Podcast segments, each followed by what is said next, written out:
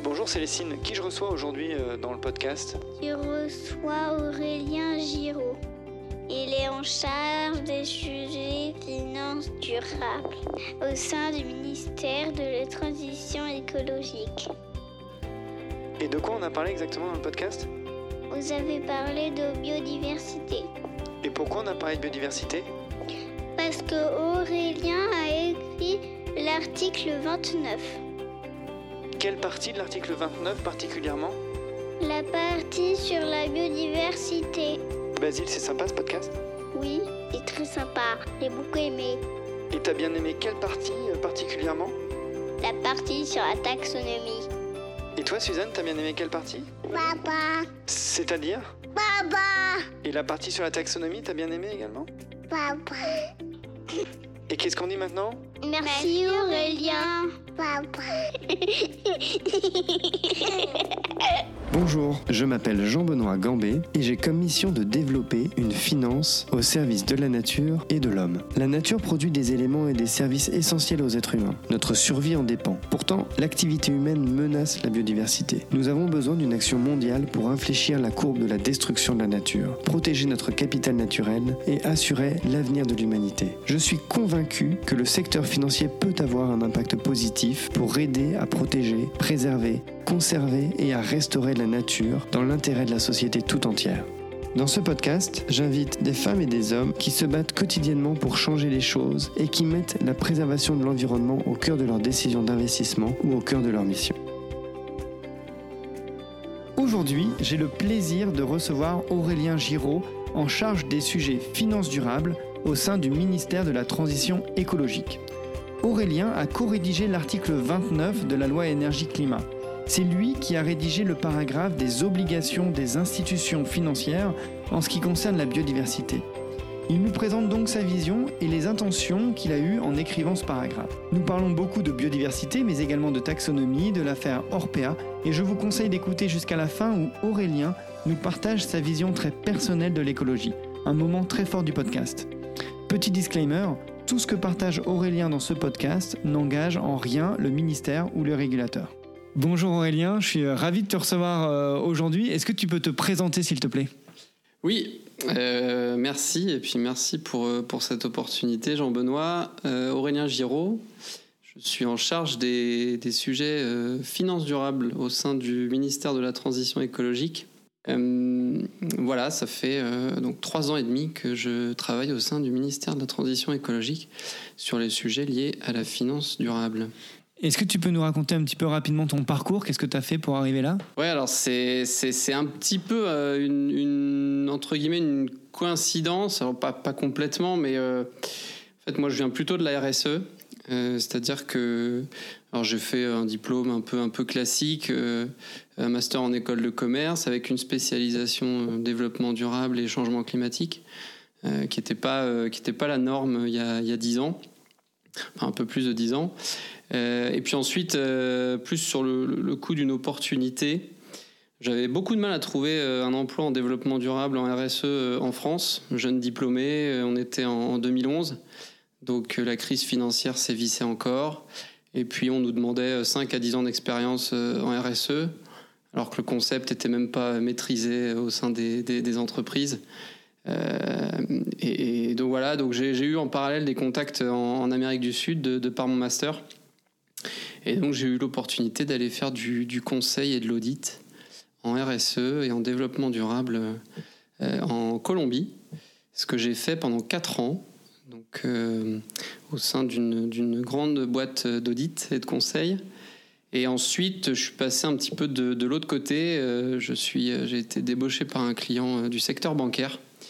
Et donc, euh, j'ai exercé pendant un an le poste de responsable RSE au sein d'une institution bancaire latino-américaine. Et voilà, ça n'a pas très bien euh, passé humainement. Donc, euh, j'ai décidé qu'il était temps de, de rentrer euh, auprès de mes proches. Puis j'ai commencé à chercher, voilà, plutôt dans le secteur privé, en Europe, pas forcément en France, mais et puis par le plus grand des hasards, je vois cette offre du, du ministère de la Transition écologique, finance verte et, et éco-industrie. C'était un peu flou. Beaucoup de mal à savoir à qui je devais adresser mon CV, ma lettre de motivation, parce qu'il y avait cinq ou six services d'affichés sur la... Donc bon, je me dis ça, ça n'ira pas bien loin, je postule et, en fait le lendemain je reçois une réponse pour un entretien. donc tout ça à distance, hein, à 10 000 km. Et puis plus ça allait, plus ça se passait bien. Et euh, à un moment donné, on m'a dit, il bah, va falloir rentrer, euh, Monsieur Giraud, pour, pour un entretien avec, euh, avec la commissaire générale au développement durable. Et puis voilà, c'est comme ça que ça s'est fait. et plus ça allait, plus, ça m'intéressait. Donc je me suis dit, tiens, ça peut être sympa, finance verte, finance durable. Je baigne un petit peu dedans, là, en étant au sein de, la banque colombienne. mais là, voilà, il y a pas mal de challenges. Et puis je suis arrivé, euh, donc j'ai débarqué au, ministère en, août 2018. Et on m'a dit, bon bah voilà, il y a ce sujet-là, euh, plan d'action sur la finance durable de l'Union européenne. Ça a été lancé il y a, trois mois. Et puis là, il y a un dossier, on ne sait pas trop euh, qui veut s'en charger, ça s'appelle la taxonomie. donc j'ai dit, bon, bah, très bien, je vais m'y mettre. Et puis on m'a dit, il y a aussi cet autre sujet-là, la réglementation disclosure. et puis la réglementation benchmark. Voilà. Euh, donc, c'est un peu comme ça que ça s'est fait. C'est pour ça que je parle un peu d'un hasard, mais euh, un heureux hasard. Et voilà, donc euh, toujours, toujours en, poste aujourd'hui. Donc, toi, tu as collaboré à la rédaction d'un décret de la loi énergie-climat qui s'appelle, enfin, qui est assez connu dans le, dans, dans le microcosme financier qu'on appelle euh, article 29. Et euh, tu es euh, en particulier rédacteur de la partie biodiversité. Euh, et donc aujourd'hui, si je schématise, mais tu vas l'expliquer mieux que moi, aujourd'hui, l'industrie financière dans son ensemble doit euh, prendre en compte la biodiversité dans ses décisions d'investissement. Est-ce que tu peux nous expliquer peut-être d'où vient euh, cette idée? Pourquoi, pourquoi il y a ça dans la réglementation française? J'ai l'impression que on est un petit peu une exception dans, dans, le monde, ou en tout cas où on est peut-être précurseur. Est-ce que tu peux nous expliquer pourquoi la biodiversité et puis euh, qu'est-ce que as, qu'est-ce que vous avez essayé de faire euh, en mettant en parlant de la biodiversité dans ce décret 29 décret d'article 29 oui bah c'est alors c'est, juste oui effectivement euh, c'est, vrai que j'ai, je suis assez sensible aux, problématiques relatives à la, biodiversité. Donc effectivement il y a un peu une, touche personnelle mais en fait la, la jeunesse de tout cela c'est au moment des négociations de la loi énergie climat donc, euh, pour, pour, votre contexte, on est à l'été 2019. La loi a été promulguée en novembre. Euh, et été 2019, ça coïncide aussi avec les négociations du règlement européen disclosure, SFDR, qu'on appelle maintenant SFDR. Et euh, on se dit, là, il doit y avoir une fenêtre d'opportunité. Parce qu'on a un règlement qui, qui nous autorise, et c'est la France et là, je dois le dire, c'est Bercy, c'est le Trésor qui a beaucoup poussé pour inclure ce considérant dans le règlement qui dit euh, voilà les, dispositions de, ce règlement n'empêchent pas aux États membres, s'ils le veulent, d'aller plus loin dans leur législation nationale. Ce qui est toujours possible, mais là c'était écrit noir sur blanc. Euh, et, nous on poussait pour mettre d'autres choses dans le règlement, et puis en fait on s'est dit bon, il euh, faut qu'on trouve un compromis, on n'arrivera pas à embarquer tous les, tous les États membres, on peut mettre ce considérant. Et euh, donc en fait, c'était une opportunité. En parallèle, en France, il y avait la loi énergie-climat qui, se négociait.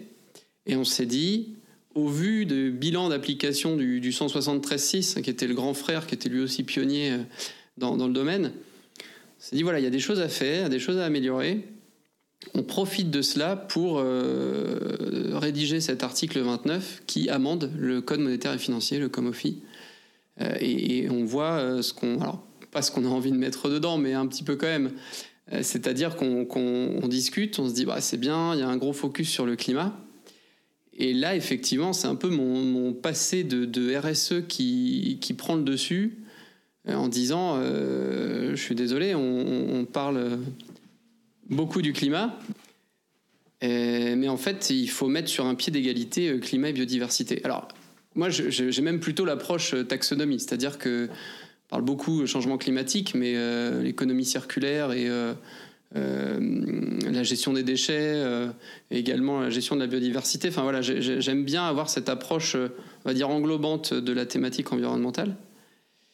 Et donc c'est là où je me suis dit bon, certes, on est sur une loi énergie-climat, mais il ne faut pas oublier que les interactions entre climat et biodiversité, elles sont essentielles et que de toute façon, on n'arrivera pas à atteindre les objectifs de l'un en, délaissant les priorités, les objectifs de l'autre, en l'occurrence la biodiversité. Et donc voilà, on a, on a proposé ça, ça a été accepté, euh, quelque chose de, très succinct sur la biodiversité. On a pris les risques parce que c'était l'approche du 173.6 et aussi parce que c'était euh, inclus dans le règlement SFDR. Il y avait le sujet des risques ESG dans leur ensemble, pas de focus sur la biodiversité, mais il y avait risques. Donc il y avait vraiment une approche. techniquement, c'était cohérent. Et en termes aussi d'objectifs politiques, euh, la biodiversité, c'était également euh, cohérent et ça a été accepté par, un peu par, par, tout le monde. Donc ça, c'était au niveau de la, loi. Et puis ensuite, effectivement, lorsqu'il a fallu rédiger le décret, là, moi, j'avoue, j'étais pas compétent sur la biodiversité, donc il a fallu quand même travailler un petit peu euh, et, s'abreuver de littérature. Il y a, des rapports euh, clés qui, sont parus entre 2019 et 2020. Euh, on a tous en tête le rapport d'AXA du WWF, on a tous en tête les rapports de, du, du, Forum économique de Davos sur les risques et notamment sur la biodiversité.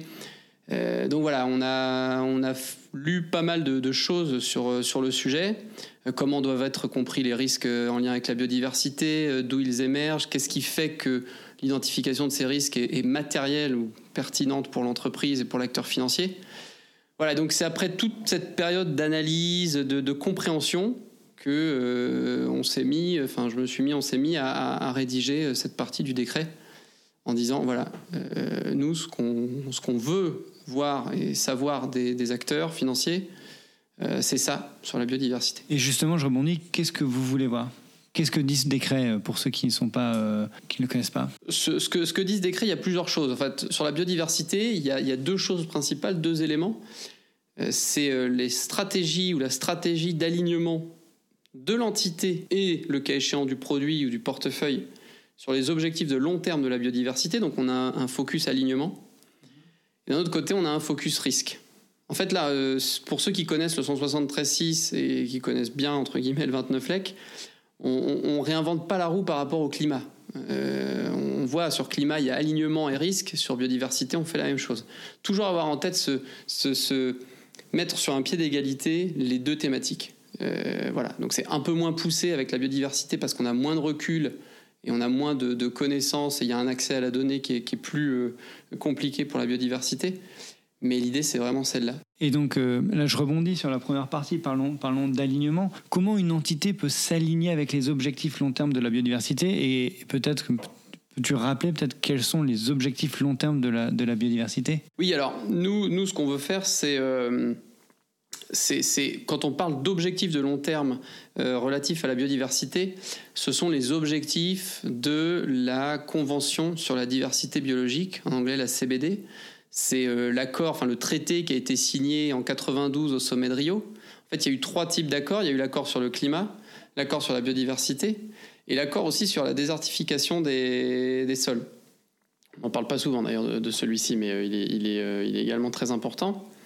Et alors, il y, a trois objectifs euh, qui sont la, la conservation pardon, de la diversité biologique, l'utilisation durable de ces éléments, donc des éléments de la, diversité biologique, pardon, et euh, le partage juste et équitable des avantages qui découlent de l'exploitation des ressources génétiques. Et donc là, il y a tout un sujet aussi sur euh, brevets,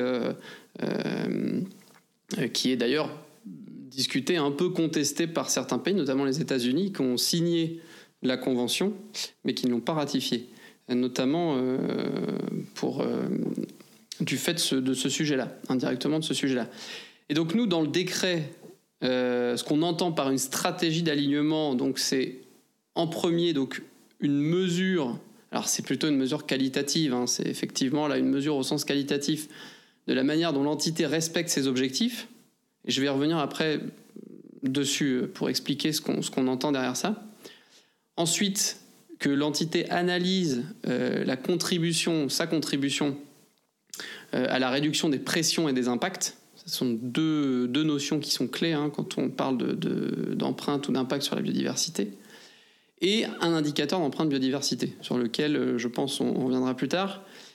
Mais déjà ça, euh, avant même d'attendre, euh, en fait une, réponse et un reporting parfait et exhaustif de la part des acteurs. Ce qu'on veut, c'est déjà sensibiliser les acteurs sensibiliser et faire une forme de, pédagogie et de, d'éducation au sens, euh, pas au sens euh, condescendant du terme, mais vraiment cette notion de sensibilisation qui est d'amener les acteurs à se poser des questions sur la biodiversité et sur le lien entre la biodiversité et le climat notamment, entre les activités exercées, donc là les pressions et la biodiversité, entre les impacts, donc là on est sur une notion quand même plus structurelle, plus de long terme, euh, et donc, ça passe avant tout par se renseigner.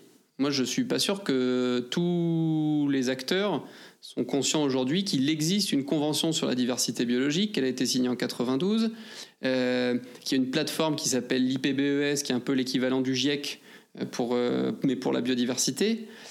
nous, quand on a fait, enfin, on a été interrogé par, par des acteurs où on faisait des, des mini-webinars j'ai eu plusieurs fois la question qu'est-ce que la CBD Tout simplement. Donc ça peut paraître trivial, mais en réalité, ça ne l'est pas du tout. Et ça, c'est vraiment le premier objectif du décret. Alors ça ne nous a pas empêché ensuite d'être assez ambitieux et, d'aller assez loin dans ce qu'on va demander. Trop loin parfois pour, pour au goût de certains acteurs. Euh, mais euh, encore une fois, au ministère de l'Environnement, enfin, si nous on se, on limite ou on se censure sur, l'ambition qu'on souhaite donner au texte, je pense que euh, voilà, derrière, plus personne ne sera en mesure de proposer des, dispositions euh, euh, ambitieuses de ce point de vue-là. Donc, euh, qu'il ne faut pas censurer, et puis de toute façon, il y aura toujours quelqu'un pour nous censurer après. Donc, là-dessus, il ne faut pas se limiter. Donc, voilà, l'objectif premier, c'est vraiment, dans une logique un peu bienveillante, de, se dire sensibilisons les acteurs et, accompagnons-les, aidons-les, entre guillemets, indirectement, à aller se renseigner, se poser des questions et se poser les bonnes questions sur le sujet.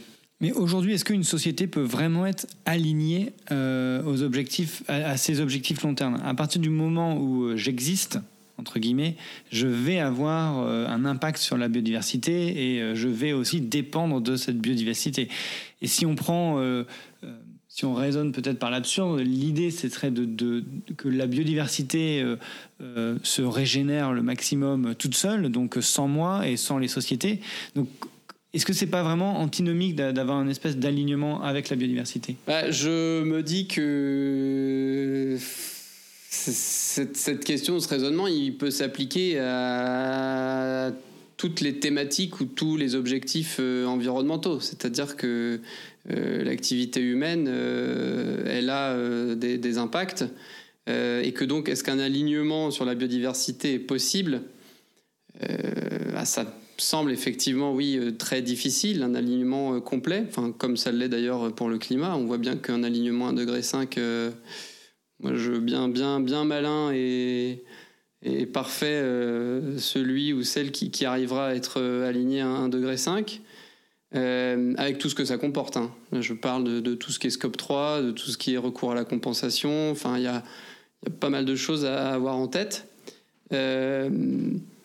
donc, effectivement, très, concrètement, c'est une cible qui est en fait euh, très difficile à atteindre.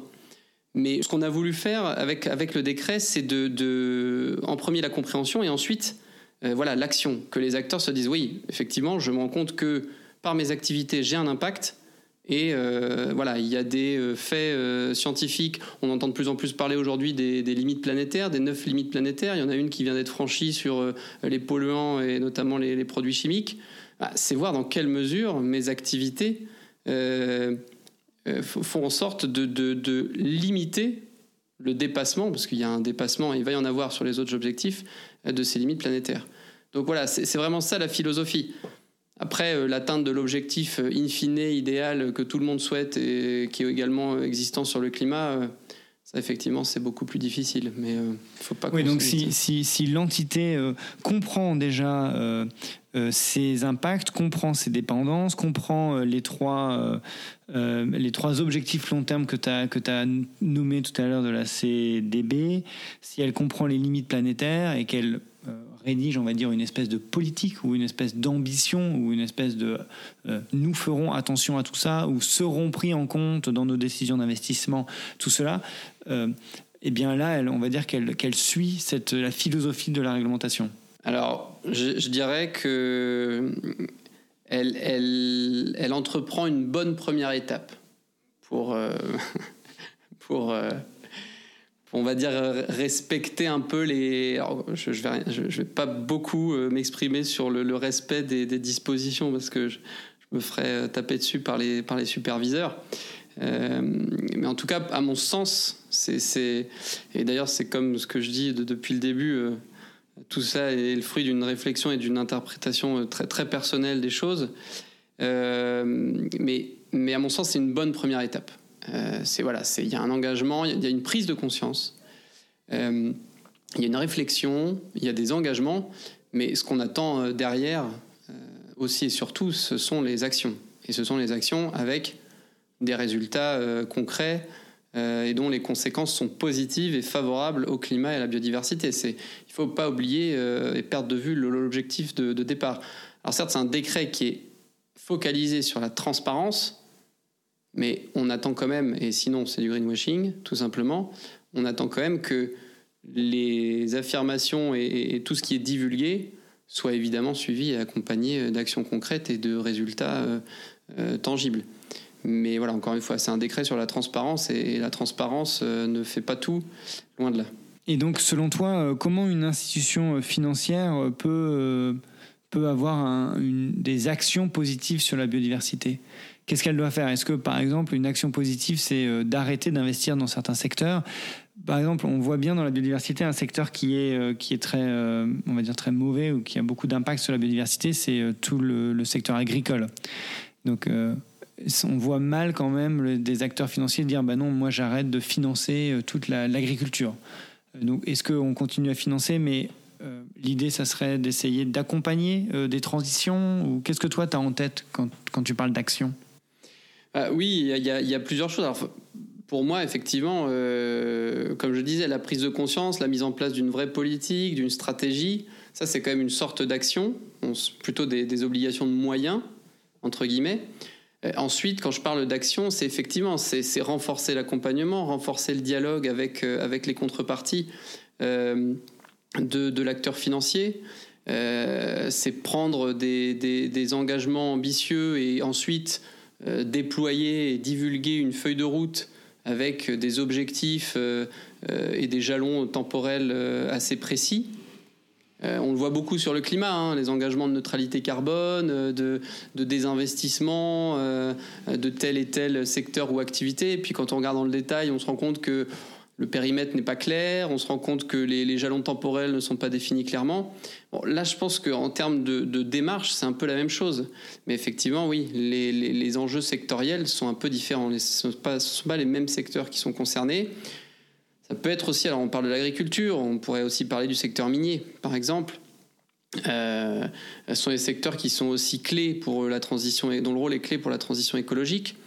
Donc quand on est acteur financier, euh, ce, que, je vois moi, c'est que effectivement un renforcement de l'accompagnement, du dialogue, et euh, un effet d'entraînement, parce qu'on se rend compte que les acteurs financiers, et je parle notamment des acteurs financiers français, euh, on, parfois, on, parfois on, dispose de beaucoup plus d'informations, euh, de données que les acteurs, euh, que les entreprises elles-mêmes, que leurs propres contreparties. On a eu un exemple récemment, nous en interne au ministère, après une réunion avec certains acteurs, où on se rendait compte que, que, les acteurs financiers disposaient d'une masse de, données euh, et en fait, les, entreprises avec qui on dialoguait, ou enfin les, contreparties, étaient là, mais attendez, vous, vous, disposez de données euh, sur les risques et sur les impacts de nos activités euh, dont nous, on ne dispose même pas.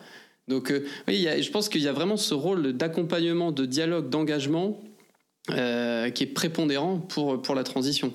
Et je pense que ça, c'est. Effectivement, on parle du désinvestissement, de, de l'exclusion. alors, c'est vrai que dans certains cas, ça se justifie. Je pense qu'à un moment donné, quand on voit que rien ne bouge, ça se justifie. Mais est-ce qu'il faut penser systématiquement à cette étape euh, dans une stratégie euh, d'investissement? Enfin, comme premier recours, à mon sens, non. Euh, et on voit bien d'ailleurs que pas parce qu'on désinvestit et qu'on exclut que, que, les secteurs ou les activités visées arrêteront de tourner. puisqu'il y aura toujours des, investisseurs moins scrupuleux. ce qui me fait penser aussi à l'importance d'essayer d'entraîner, notamment avec le 29 LEC, les autres juridictions à mettre en place des, réglementations similaires. Alors en Europe, c'est en train de se faire, mais je pense aussi et surtout aux juridictions extra-européennes. Tout à l'heure, tu as parlé d'indicateurs euh, d'empreinte euh, biodiversité. C'est d'ailleurs dans le, c'est d'ailleurs dans le, dans le décret, on doit euh, mesurer notre empreinte sur la biodiversité. Pour le climat, c'est assez facile parce qu'on prend le CO2, tout le monde est d'accord, on prend les gaz à effet de serre et tout le monde est d'accord sur. Il y a un indicateur et sur la biodiversité, il y a autant d'indicateurs que de que d'espèces entre guillemets. Mais sur sur la mesure d'empreinte, alors quand on parle de mesure d'empreinte, ce qu'on entend, nous, derrière, euh, euh, et en l'occurrence, dans le cadre du décret, c'est qu'on se réfère à une sorte d'impact global, d'impact agrégé euh, des, activités d'une entreprise ou d'un acteur financier, bon, en l'occurrence d'un acteur financier. et ça, ça se fait effectivement. C'est pas l'indicateur Global Reporting Initiative qu'une entreprise va reporter, un indicateur, on va dire, un peu un peu, statique, euh, assez simple, euh, très descriptif. C'est pas du tout ça qu'on attend. On attend plutôt un, indicateur agrégé d'empreintes, mais qui effectivement se mesure à l'aide d'outils spécifiques. Et là, donc, j'en citerai pas, mais euh, c'est des outils qui collectent, qui agrègent, qui analysent et qui restituent des données sous la forme d'empreintes d'une activité, d'une entreprise, d'un acteur financier, d'un portefeuille, sur la biodiversité, en fonction, et donc là je reviens au terme que j'avais mentionné tout à l'heure, en fonction des pressions exercées par euh, l'activité euh, sur la biodiversité, enfin sur la nature, tout simplement, euh, et des impacts, qui là donc sont des effets plus structurels, plus de long terme. Donc voilà, il faut des outils spécifiques. le résultat de ces outils, ça se traduit par des indicateurs aujourd'hui dont on entend de plus en plus parler, le MSA, Mean Species Abundancy, le PDF, les euh, Potentially euh, Disappeared Fraction of Species.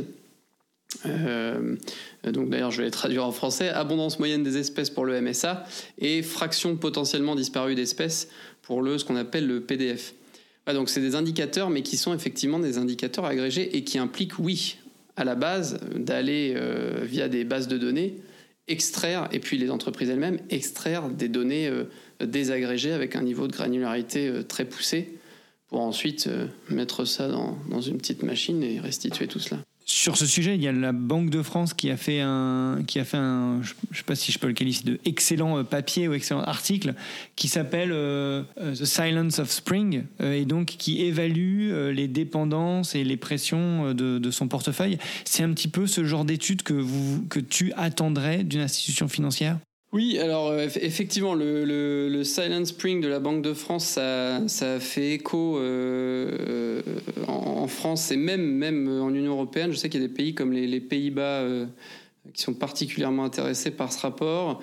alors, effectivement, on, on, voit déjà que les pratiques d'estimation de, de, l'impact financier sont au stade, sont au stade embryonnaire. ce qu'on voit dans cette étude, c'est que ce qui est fait, et c'est une méthode, c'est euh, l'estimation de l'exposition euh, du chiffre d'affaires de chaque entreprise émettrice au service, au service écosystémique. Euh, et ensuite, elle croise les informations disponibles par pays et par activité économique. Voilà, donc ça, c'est une méthodologie qui est faite au niveau macro.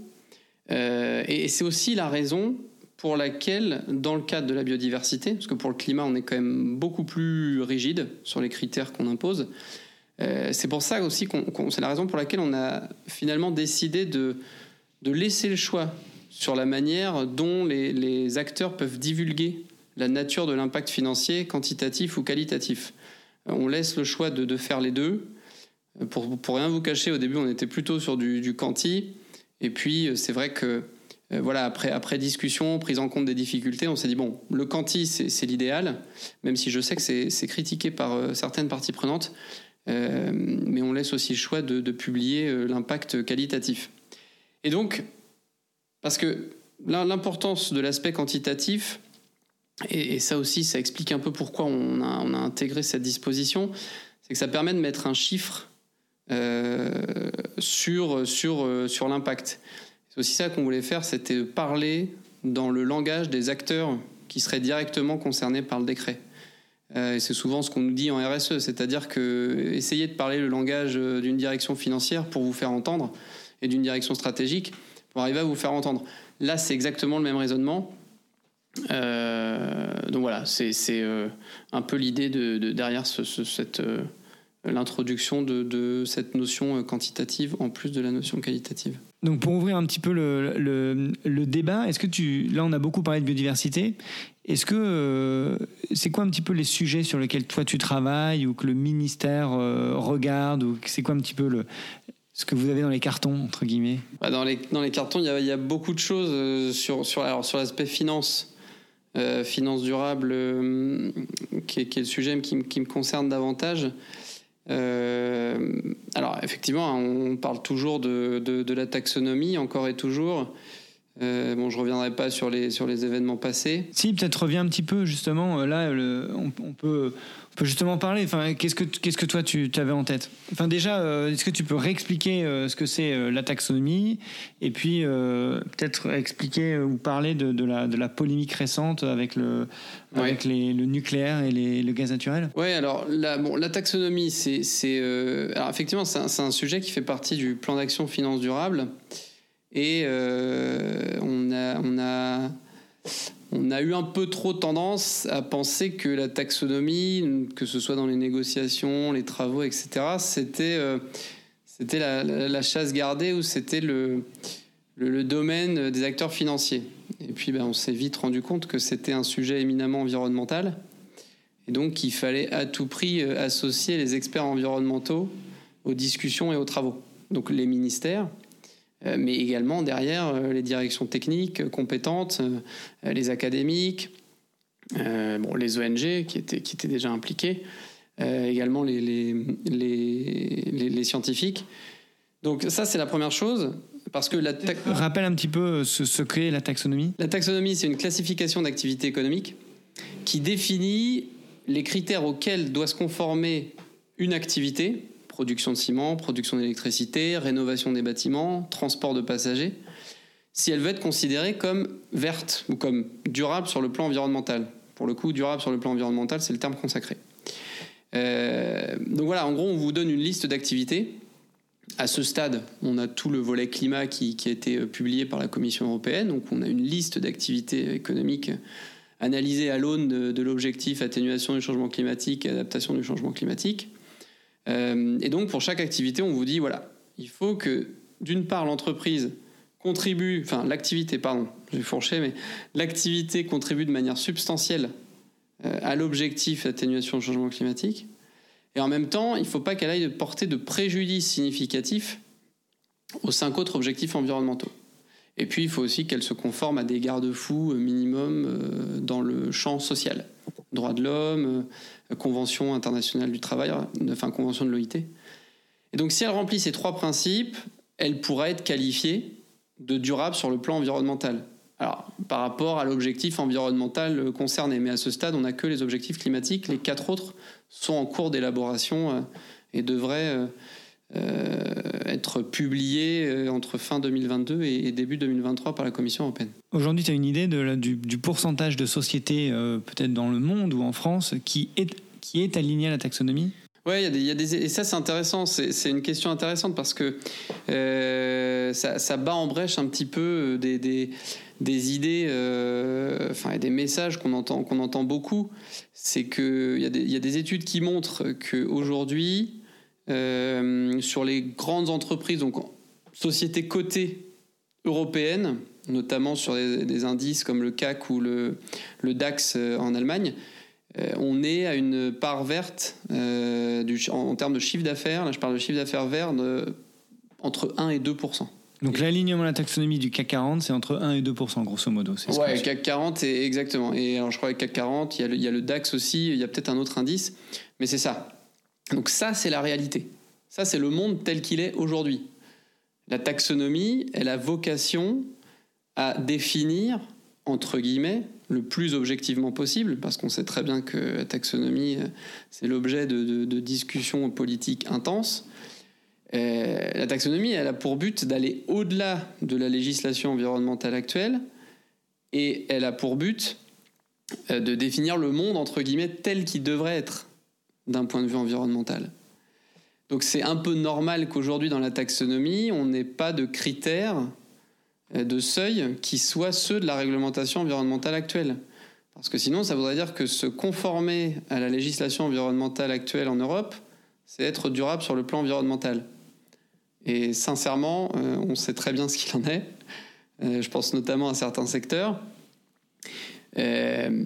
Mais, donc, voilà, ça c'est le but de la taxonomie. Et il y a un autre enjeu derrière tout ça, c'est que ces 2% là, de, chiffre d'affaires vert moyen ne veulent pas dire que les 98% restants euh, ne vont plus être financés euh, du jour au lendemain. Et d'ailleurs, euh, moi, j'ai beaucoup apprécié l'intervention du, du, président de, de l'AMF, Robert Hoffel, très récemment, qui a dit à court terme, la taxonomie n'aura pas d'impact concret sur les financements. C'était peu ou prou ce qu'il a dit. Alors évidemment, à moyen long terme, c'est quand même le sens de l'histoire. Il faut que les activités qui puissent avoir euh, ce, entre guillemets euh, euh, cette, qualité durable sur le plan environnemental puissent être favorisées par rapport à d'autres activités. Mais voilà, il faut bien avoir en tête qu'un investisseur, un acteur financier, et là tu es mieux placé que moi pour, pour le savoir, mais quand il prend une décision d'investissement, Aujourd'hui, euh, le critère vert, c'est pas le, premier critère euh, qui est pris en compte. Je pense qu'il faut pas se voiler la face. Les critères, c'est le risque du projet, le risque de l'émetteur, c'est la rentabilité. Ce sont des risques plus classiques ou plus traditionnels. Donc, je pense qu'il faut avoir ça en tête et il faut faire preuve de beaucoup de pédagogie sur ce qu'est et ce que n'est pas la taxonomie. La taxonomie, c'est pas une liste obligatoire dans laquelle il faut investir. Euh, voilà, c'est pas une un carnet euh, de, stratégie euh, finance verte d'une entreprise. Il faut, il faut dépasser cela. Il faut certes publier les KPIs, chiffre d'affaires, CAPEX, OPEX.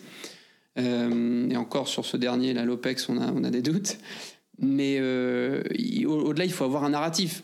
Aujourd'hui, on a un chiffre d'affaires de 2%, mais pour une entreprise, enfin, et pour ses investisseurs, surtout, ce qui va compter plus que le chiffre d'affaires vert, vu qu'il est extrêmement faible, à part quelques, exceptions, évidemment, quelques exceptions. Ce qui va compter, c'est aussi les capex verts et puis les projections sur les prochaines années et, l'ambition et la stratégie de l'entreprise sur ce sujet. Et la taxonomie, encore une fois, c'est pas la panacée. C'est un outil très important, qui est très structurant, qui est l'un des piliers de la stratégie européenne sur la finance durable. Mais c'est pas la panacée. Il faut avoir et compléter avec euh, d'autres outils, d'autres instruments. Et une entreprise, euh, elle va, euh, elle va évidemment s'armer d'autres outils pour pour sa stratégie environnementale euh, euh, globale. Pendant longtemps, on, dire, on ne savait pas si le nucléaire était vert ou pas, mais euh, en tout cas, le nucléaire n'était pas dans la taxonomie, ou en tout cas, c'était c'était pas tranché. Là, juste avant la fin de l'année 2021, le nucléaire est rentré, en tout cas, euh, dedans. Il y a certaines parties du nucléaire qui rentraient, et du coup, il y a aussi certaines parties du, gaz naturel qui rentraient, enfin, certaines activités qui promeuvent le, gaz naturel. Euh, et donc, du coup, là, on rentre dans une espèce de polémique sur, mais du coup, la taxonomie n'a plus vraiment de sens si on met le gaz naturel, etc. Toi, qu'est-ce que tu penses de ça? Bon, déjà, il faut, il faut effectivement, euh, le but de la taxonomie, c'est d'être une classification la plus objective possible, basée sur la science. Euh, voilà, je pense que personne n'est dupe, tout le monde se rend bien compte qu'il y a des enjeux euh, qui vont au-delà de la, du, science-based, et qui sont des enjeux politiques en fonction des priorités économiques, énergétiques et industrielles des États membres de l'Union européenne. Et là, si je, si je traduis ce que tu viens de dire, grosso modo, la France a beaucoup de nucléaire, donc elle voulait voir le nucléaire dedans, et euh, l'Allemagne utilise beaucoup de gaz naturel, donc du coup, ils ont dit si jamais euh, tu veux rentrer le nucléaire, on veut rentrer le gaz naturel. C'est ça l'idée? Alors c'est un peu plus compliqué que ça parce que euh, on parle beaucoup de la France. Évidemment, là, c'est un secret pour personne. Je pense que tout le monde le sait, le président de la République l'a répété maintes et maintes fois. On parle beaucoup de l'Allemagne, mais on ne parle pas assez des autres pays pays d'Europe centrale, d'Europe de l'Est notamment, qui eux, euh, pour, pour certains, fonctionnent beaucoup aujourd'hui au charbon, euh, et qui, on le voit dans leurs annonces et dans, leur, euh, dans, leur, dans leurs annonces publiques, ont l'intention de se reposer sur les deux énergies, sur le nucléaire et sur le gaz. Voilà, politiquement, il y a vraiment un, échiquier qui est, qui est, assez complexe. Et donc après, voilà, sur les, sur les enjeux, négociations politiques, là, je ne peux pas rentrer trop dans le, dans le détail, mais euh, il est certain que euh, chaque État membre euh, dispose de sa propre autonomie en termes de, de, décision sur le plan énergétique. Ça, ça a été beaucoup mis en avant par, par, par plusieurs États membres. Et que la taxonomie, voilà, c'est pas non plus un, un, outil qui contraint sur les prises de décision dans, dans ce domaine, qui relève des États membres et de leurs gouvernements respectifs. Et donc aujourd'hui, euh, pour comprendre un petit peu aussi euh, ton métier, euh, toi tu continues à travailler sur la taxonomie ou tu continues à travailler sur les négociations des, futurs piliers de la taxonomie? Alors, alors oui, je continue à travailler. Je crois que c'est un, dossier que, j'aurai avec moi et en moi jusqu'à ce que je, quitte le ministère. mais oui, parce qu'actuellement, il y a, des discussions techniques. Alors on parle plus vraiment de négociations parce que là, on est... Arriver à l'étape des, ce qu'on appelle les actes délégués, ce qui est l'équivalent de, décrets au niveau européen, euh, sur les critères techniques relatifs aux quatre autres objectifs environnementaux. Hein, pour mémoire, il y a six objectifs environnementaux couverts par la taxonomie, par la taxonomie environnementale. On est bien sur la taxonomie environnementale. Euh, parce que comme, comme euh, vous le savez peut-être, il y a le projet de taxonomie sociale aussi qui en est à l'étape technique. Mais voilà, c'est aussi un, sujet qui, qui qu'il est important d'évoquer. Mais dans la taxonomie environnementale, on a, on a six objectifs environnementaux. On l'a dit tout à l'heure, les objectifs climat ont été euh, adoptés.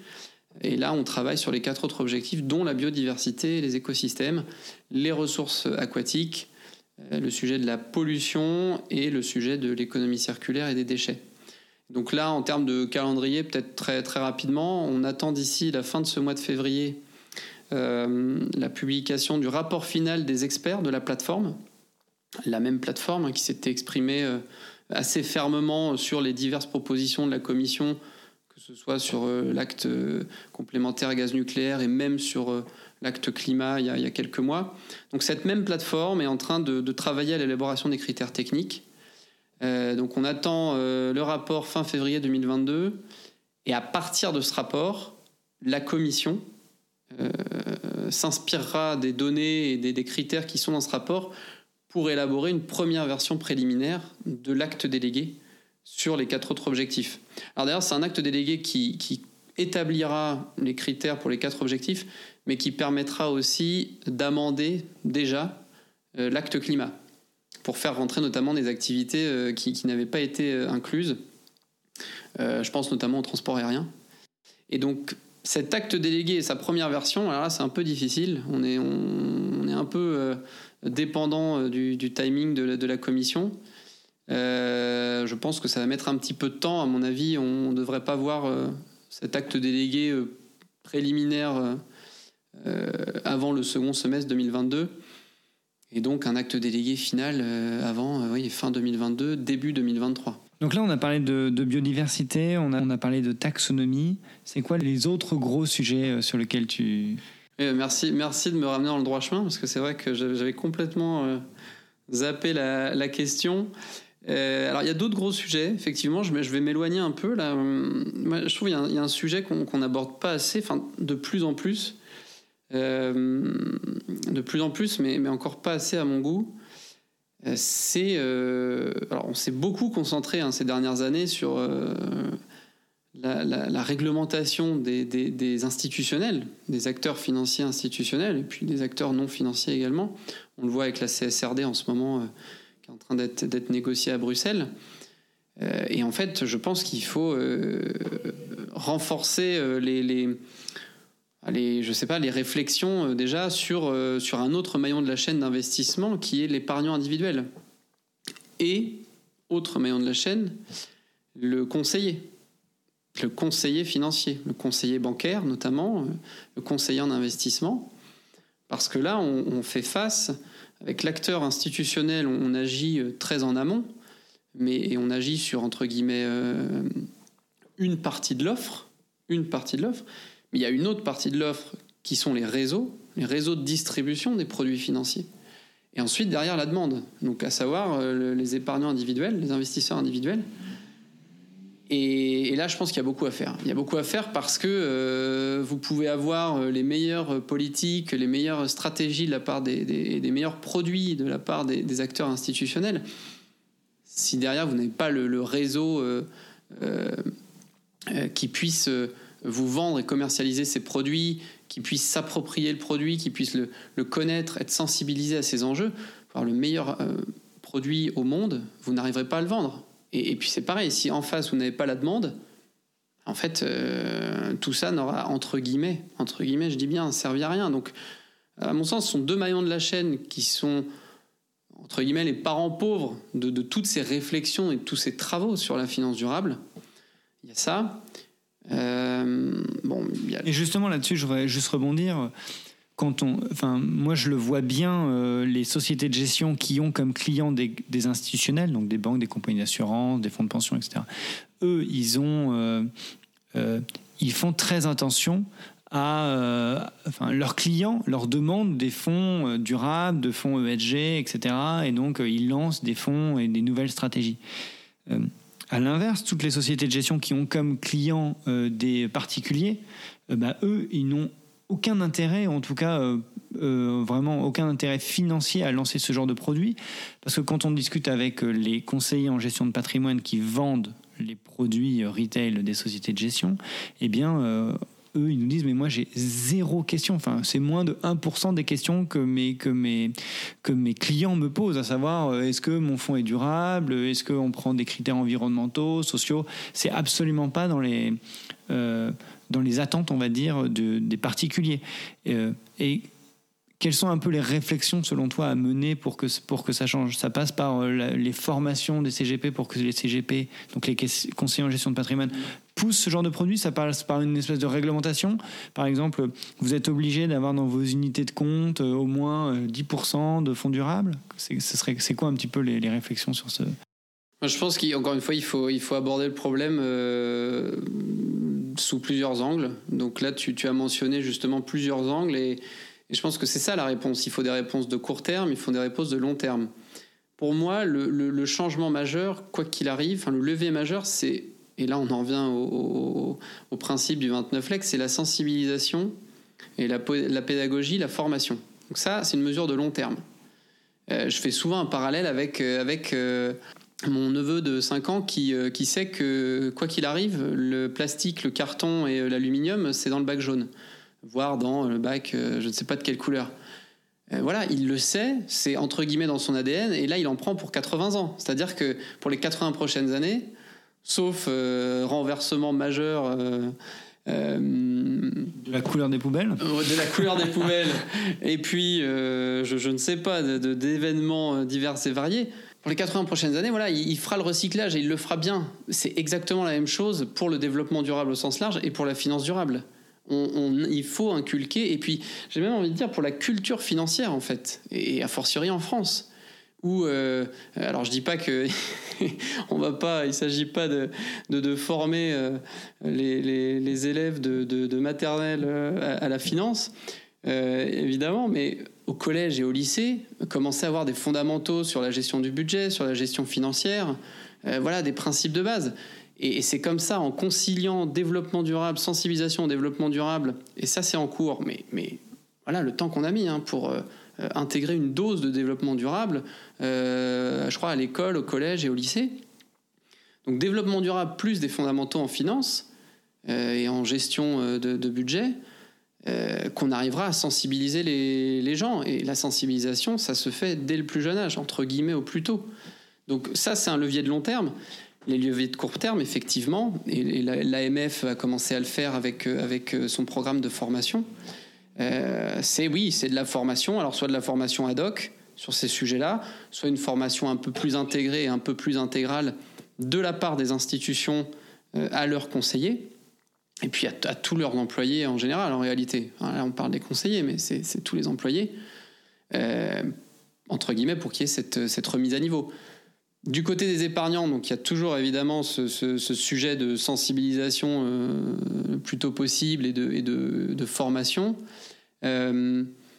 mais à court terme, effectivement, euh, voilà, il y, a des réflexions en cours.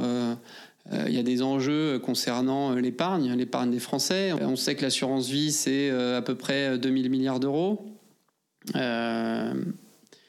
donc voilà, là-dessus, là-dessus, il y a aussi des, questions à se poser sur la manière dont l'idée que tu as mentionnée d'avoir une part verte minimum, de, fixer à des échéances de temps euh, une part verte minimum au sens de la taxonomie, c'est des discussions à mon sens qu'il faut avoir. Je ne dis pas que qu'il euh, faut réglementer euh, dès demain ou qu'il faut prendre les mesures tout de suite, mais on ne peut pas faire l'économie de ces discussions, que ce soit avec d'autres ministères et également avec les parties prenantes. Je pense que là, il faut, il est grand temps de, d'avoir des, discussions sérieuses à ce sujet, donc en alliant les mesures de court terme et long terme.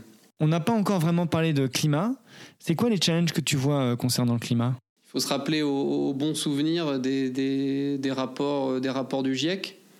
Euh, voilà, sur l'objectif 1,5 degré, je crois que là, il y, a, un ou deux ans, on était déjà à 0,9 ou, 1,1. on sait très bien qu'il y, a des enjeux de budget carbone. Enfin voilà, ce sont des données. Il y a, des faits scientifiques, on ne peut pas discuter. Et donc, on sait très bien d'ailleurs que enfin, les émissions euh, générées aujourd'hui et notre activité, euh, les émissions générées par nos activités aujourd'hui, euh, elles, vont avoir des effets sur les prochaines décennies et sur plusieurs centaines d'années. Donc, effectivement, en termes de constat, on ne peut pas dire que c'est facile d'être optimiste sur, sur ce qui va se passer. En revanche, je trouve que le climat, c'est une très bonne opportunité. Justement, le sentiment d'urgence, le sentiment d'action, euh, le sentiment de, tendre vers cet objectif d'alignement, euh, c'est une excellente opportunité, en plus d'être une mesure euh, qui implique des actions nécessaires et indispensables, pour un petit peu remettre en question nos modes de vie et la manière dont l'être humain et dont l'espèce humaine se, se comporte aujourd'hui. C'est-à-dire que ça fait aussi prendre conscience que voilà, il y a le changement climatique, mais encore une fois, et là je, dirais un peu raisonnement taxonomique, euh, euh, c'est comment évaluer et appréhender l'impact des activités humaines sur l'environnement. Voilà. Et là, on se rend compte qu'il y a énormément de choses à faire. On parle du climat, on parle de la biodiversité, mais il faut aller aussi euh, parler, et on l'a vu d'ailleurs avec le One Ocean Summit, il faut aller, ça, a permis de faire un peu de pub à ces, parents pauvres de la transition écologique, il faut le dire. La gestion des ressources aquatiques, des ressources hydriques, la gestion des déchets, la pollution plastique. Ça, ce sont des, objectifs qui sont, à mon goût, un peu trop passés sous silence pour lesquels il faut agir urgemment. Et là, pour le coup, les impacts et les conséquences sont directs et sont euh, à, très court terme, sont actuels. C'est maintenant qu'il faut agir. Euh, la pollution dans les décharges, euh, la pollution dans les décharges, le traitement des eaux usées, le manque d'assainissement des, des réseaux d'eau, ça tue des gens aujourd'hui, tout de suite. Donc là, il y a des effets, des conséquences néfastes à très court terme qu'il faut aborder. Et à mon sens, je pense qu'on voilà, on met pas assez de ressources, euh, de temps, d'énergie dans ces sujets-là. Et j'en profite pour parler d'un autre objectif climat, celui-ci qui est également, à mon sens, un parent pauvre, trop, trop passé sous silence, c'est l'adaptation au changement climatique. On parle énormément de l'atténuation, parce que le discours, c'est effectivement, euh, si on résout pas ce problème-là, on sera tous morts euh, dans X années.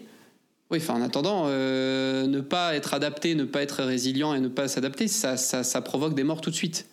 Et je crois que j'ai besoin de citer aucun exemple. Tout le monde les a en tête, les exemples récents. Non, vas-y. Bah, les inondations, le recul du trait de côte pour certaines habitations dans des pays qui ne sont pas du tout préparés à ces changements-là. Alors le recul du trait de côte, c'est c'est plus du moyen, moyen long terme. Euh, donc les inondations, euh, les incendies, euh, enfin voilà, il y, a plein de, problématiques, les tempêtes, ouragans, etc. Moi je vois, j'ai vécu en Colombie pendant 5 ans. les, les, ouragans qui sont passés dans le nord de la Colombie, j'ai vécu aussi au Mexique, qui sont passés dans le golfe du Mexique. Je peux vous dire qu'aujourd'hui, il y a des villages, des populations qui s'en sont toujours parmi et qui ne sont en aucun cas préparés à ces catastrophes-là. Et aujourd'hui, moi, j'ai du mal à entendre les discours qui disent non, mais de toute façon, l'adaptation, c'est, alors c'est compliqué, certes, c'est comme tout, de toute façon. ça, c'est un risque qui est maîtrisé il faut pas mettre, euh, il faut pas mettre euh, beaucoup de ressources là-dedans. En gros, on maîtrise. En gros, check. Voilà. Et je pense qu'on se rend pas compte. Et j'ai l'impression que les événements euh, climatiques, les catastrophes naturelles survenues récemment, ne sont pas suffisantes pour prendre conscience. Et c'est un peu comme le Covid. Tant que ça ne nous touche pas directement et tout de suite, on ne fera rien. Ou alors on fera le dixième de ce qui est attendu ou le centième de ce qui est attendu. Donc l'adaptation et la résilience, à mon sens, ça devrait aussi être une priorité. Alors, tu vas, à m'entendre, tu vas dire, mais tout est une priorité. Euh, oui, sur, sur, sur, euh, quand on parle des impacts de l'activité humaine sur l'environnement et quand on voit l'état de, de, la planète aujourd'hui, euh, oui, tout, est une priorité. Et qu'on ne me dise pas qu'il n'y a pas d'argent. Toi, tu t'occupes de tout ce qui est finance durable au sens large au ministère. là, très récemment, il y a eu, on peut dire, un, un un cas ou un scandale, le scandale Orpea. Donc ça, je suppose que vous en avez forcément euh, parlé et que vous essayez de, voir ce qui a peut-être euh, ce qui a cloché euh, au niveau de la peut-être de la notation extra-financière ou au niveau des agences de notation ou, ou je sais pas. Mais qu'est-ce que tu penses de, de ce cas-là? Oui, bah c'est c'est effectivement un cas d'actualité assez intéressant et je pense qu'il ne faut pas se laisser non plus entraîner par, euh, par l'unique sujet de la notation. Euh, à mon sens, dans, cette histoire, il n'y a, pas que la notation extra-financière. C'est-à-dire que, alors oui, il y, a un enjeu, et on le sait, euh, il y a un enjeu de, de méthodologies qui sont pas tout à fait, c'est un euphémisme, transparente. mais il y a des travaux en cours, on est en train de cadrer les choses. des données euh, voilà, qui sont, qui sont collectés, euh, qui sont pas facilement accessibles. Voilà, on, sait très bien les, controverses qu'il y a, euh, pardonnez-moi le terme, mais qu'il y a dans ce, dans, dans ce domaine-là. voilà, prise en compte insuffisante des parties prenantes, des comparaisons, manque de transparence, une dose de subjectivité. Voilà, il faut cadrer et c'est en cours. Et c'est en cours au niveau européen. On sait très bien que la Commission a clairement annoncé ses, ses intentions dans ce domaine. Donc, il faut le faire, c'est indispensable. Mais et là où je voulais dire que ce que je voulais dire quand je disais il n'y a pas que la notation extra-financière dans, cette histoire et dans d'autres euh, histoires évidemment, c'est que ça il ne faut pas que ce soit un argument pour déresponsabiliser les acteurs. C'est-à-dire que il y a, plusieurs sujets. Déjà sur ce sujet euh, hors PA, mais qui pourrait aussi être euh, enfin, plein d'autres événements il y a l'adéquation entre cotation en bourse et activités ou secteurs qui sont focalisés, centrés sur le social et sur l'humain. Ça, c'est un premier élément. Ça, il faut peut-être aussi se poser la question. Euh, encore une fois, on en revient un peu à l'histoire de, nos modèles et de, notre mode de fonctionnement. Ça, c'est la, première question à se poser. Euh, on sait que voilà, derrière, il y a des objectifs, euh, drivés surtout par la rentabilité, des objectifs économiques, financiers. Est-ce que c'est compatible avec, euh, avec euh, ce type d'activité? Là, je parle du cas d'Orpea. Ça, c'est une première question à se poser. La deuxième question à se poser, c'est que, euh, encore une fois, on, parle beaucoup de finances vertes et de transition écologique, mais on oublie beaucoup le volet social.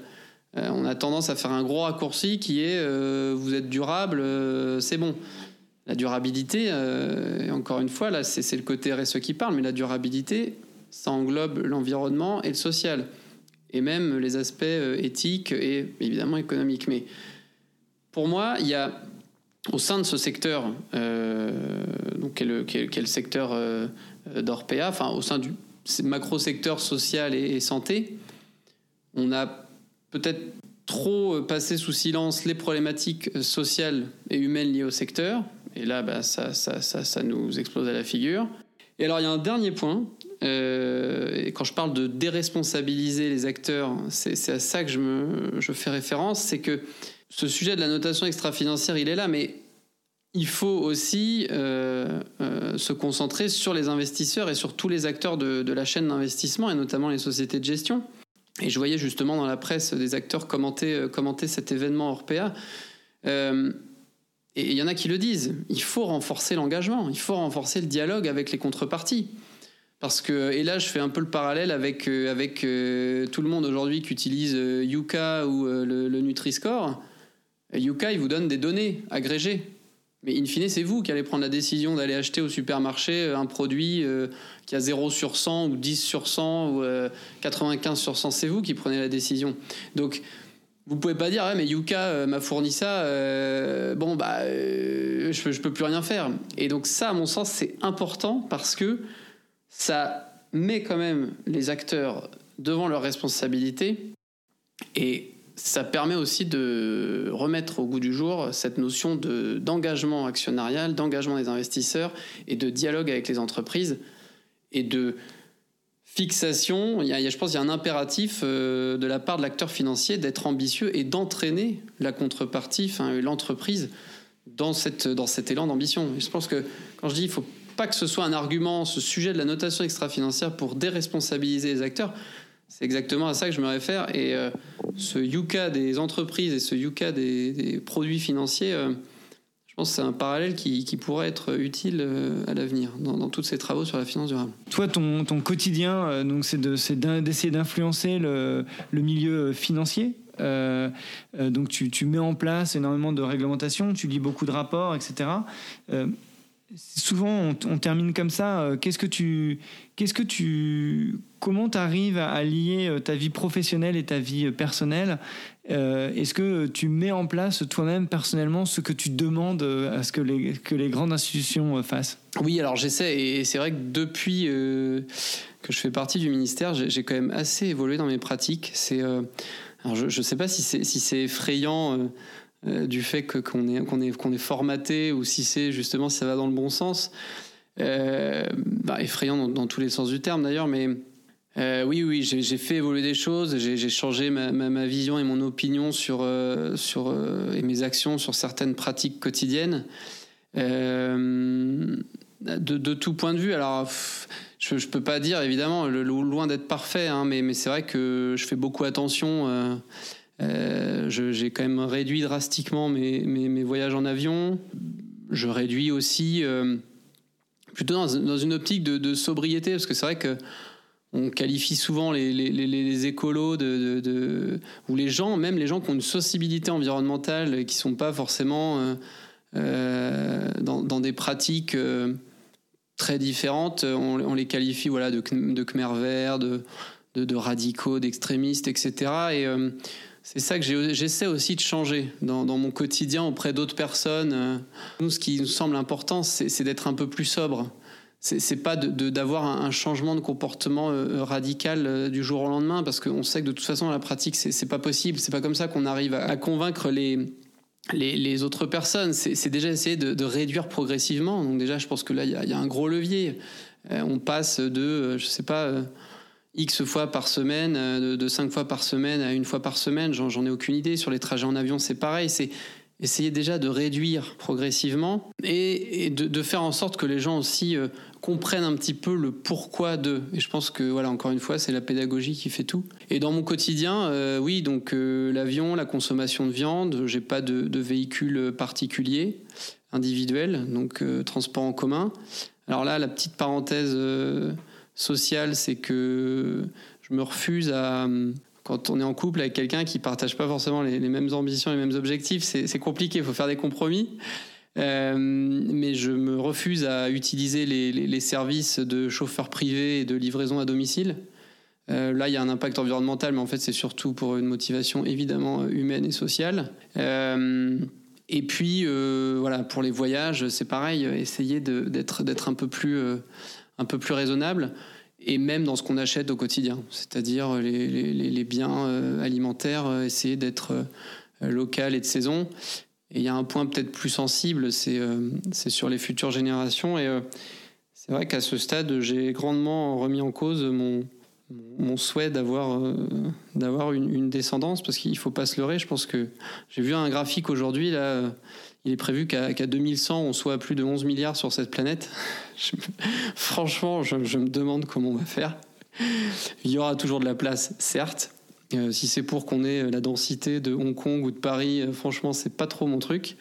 Mais je ne serai certainement plus là en 2100. Euh, et du coup, voilà, oui, c'est vrai que le, sujet d'avoir des enfants, euh, tout bien réfléchi, hein, ça peut être une réflexion en deux semaines. Hein, ça fait, j'ai mis deux, trois ans peut-être à atterrir là-dessus et me dire, euh, voilà, aujourd'hui, je suis pas sûr de, pas du tout même, de, de vouloir des enfants. Et l'argument environnemental n'est pas le seul. Il y a d'autres arguments plus personnels. C'en est un, mais ce n'est pas le seul. Donc voilà, voilà un petit peu comment je, réfléchis ça m'empêche pas de, de, manger un petit peu de viande, ça m'empêche pas de prendre l'avion, ça m'empêche pas de, de, de, sortir. Je, je ne plante pas d'arbres hein, d'ailleurs. Euh, voilà, ça m'empêche pas de vivre, contrairement à ce, que, tout le monde croit quand on parle des, gens qui ont une sensibilité environnementale ou qui sont écolos, ça ne m'empêche pas du tout de vivre. Je continue à le faire, mais j'essaie d'être euh, plus sobre dans mon approche et, et oui, parfois de remettre en cause un petit peu mon, mon confort et franchement, jusqu'à maintenant, ça m'a ça m'a pas fait de mal et je pense même au contraire, euh, je suis assez tranquille avec moi-même. Super, merci Aurélien pour ce pour ces bonnes pratiques. merci beaucoup d'avoir accepté mon invitation. Merci, merci à bientôt. Merci à toi. Je remercie une nouvelle fois Aurélien Giraud d'avoir accepté mon invitation et d'avoir partagé à la fois sa vision sur la finance durable, sur la biodiversité et sur son engagement personnel. Aurélien, c'était un vrai plaisir comme toujours d'échanger avec toi. Je te souhaite une excellente continuation au ministère de la Transition écologique. Si vous voulez m'aider à faire connaître ce podcast, vous pouvez le noter 5 étoiles et vous pouvez aussi cliquer sur le petit bouton S'abonner pour recevoir automatiquement les prochains épisodes. N'hésitez pas à me contacter si vous avez des idées d'invités ou des thématiques que vous aimeriez que j'aborde. D'ici la prochaine interview, prenez soin de vous, des autres et de la nature.